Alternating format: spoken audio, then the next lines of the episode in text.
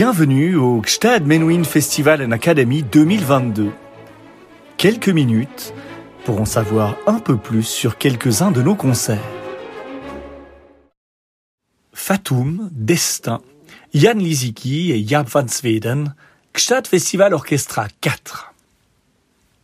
C'est le couronnement de trois semaines de résidence au sommet, au service de la Gstad Conducting Academy, mais également de ses propres productions. Sous la baguette de son directeur artistique Jaap van Zweden, le Festival Orchestra présente deux chefs-d'œuvre absolus de la littérature romantique. Le premier recèle peut-être le plus beau mouvement lent jamais composé. Baptisé de façon totalement absurde l'empereur, alors que Beethoven y lançait au contraire de violentes salves contre son ancien héros Bonaparte, devenu tyran de l'Europe et bourreau des Viennois avec ses terribles bombardements, il est rapidement devenu l'un des concertos préférés des pianistes comme des mélomanes. Il sera porté par le prodige canado-polonais Jan Lizicki, l'une des figures de proue de la nouvelle génération de Gramophone, qui avait admirablement remplacé l'an dernier Hélène Grimaud dans le 20e concerto de Mozart. Le second chef-d'œuvre est la quatrième symphonie de Tchaïkovski, une œuvre traversée par la présence sous-jacente de sa nouvelle muse épistolaire, Nadezhda von Meck, à qui il a promis de traduire en musique ses sentiments les plus profonds.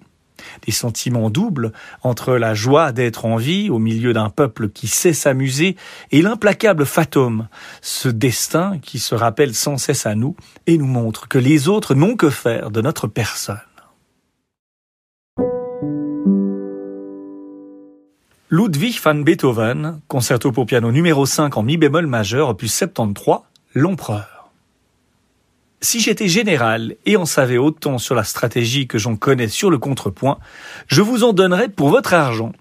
Cette phrase qu'aurait lancée Beethoven dans un café à un officier français de l'armée d'occupation en dit long sur la rancœur du compositeur face à l'idole Bonaparte, fer de lance de la révolution des peuples devenu tyran sanguinaire et bourreau des Viennois en cette sombre année 1809.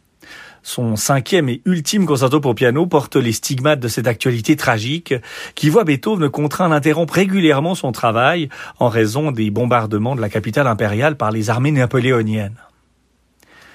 Un premier mouvement presque martial en marge duquel le musicien écrit des injonctions du type chant de triomphe pour le combat, attaque, victoire à l'attention de l'armée autrichienne, succède un adagio en forme de méditation, comme si la spiritualité était devenue l'unique rempart face à la destruction de l'humanité. À la lumière de cette brutale désillusion, baptiser ce concerto l'empereur devient grotesque. Beethoven a d'ailleurs confié à son éditeur qu'il n'admettait qu'un seul titre, Grand Concerto, dédié à son Altesse impériale l'archiduc Rodolphe, son élève et mécène. Ce n'est pas tout.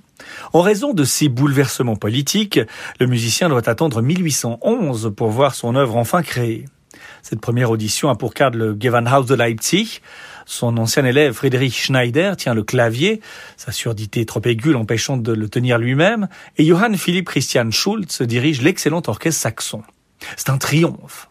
L'ambiance est tout autre lors de sa présentation à Vienne trois mois plus tard, mi-février 1812. Karl Czerny a beau livrer une très belle épure au piano, le public et la presse, beaucoup plus conservateurs qu'à Leipzig, clouent l'œuvre et le compositeur au piloré. Qu'à cela ne tienne, ce concerto en mi bémol majeur devient rapidement l'un des préférés des mélomanes, comme des pianistes, tout à la fois brillant dans ses mouvements rapides et délicieusement langoureux dans sa partie centrale. Piotr Ilyich Tchaïkovski, symphonie numéro 4 en fa mineur, opus 36, Fatum. La composition de la quatrième symphonie de Tchaïkovski est fortement imprégnée de la personnalité de Nadezhda von Meck, nouvelle muse épistolaire du compositeur. En mai 1877, il lui écrit à présent, je suis absorbé par la symphonie que j'ai commencé à écrire encore en hiver et que je veux vous offrir, car vous y trouverez des échos de vos idées et de vos sentiments les plus profonds de l'opéra Eugène Onegin, l'œuvre est décrite jusque dans ses moindres détails dans une lettre à Madame von Meck. Le tableau que fait l'auteur de l'Allegro con fuoco final est particulièrement représentatif de l'état d'esprit général de cet opus 36. Je cite Si tu ne trouves aucun motif de joie en toi-même, regarde les autres. Va dans le peuple, vois comme il sait s'amuser en s'adonnant au sentiment d'une joie sans partage. C'est le tableau d'une grande fête populaire. Mais à peine as-tu cessé de penser à toi, et t'es-tu laissé captiver par le spectacle du bonheur d'autrui, que l'implacable fantôme revient et se rappelle à ton souvenir. Mais les autres n'ont que faire de toi. Ils ne se sont même pas retournés. Comme ils sont heureux de leurs sentiments simples et spontanés. Et quant à toi, tu ne peux t'en prendre qu'à toi-même. Alors, ne dis pas que tout est triste en ce monde. Il existe des joies simples mais fortes. Réjouis-toi de la joie des autres. On peut quand même vivre.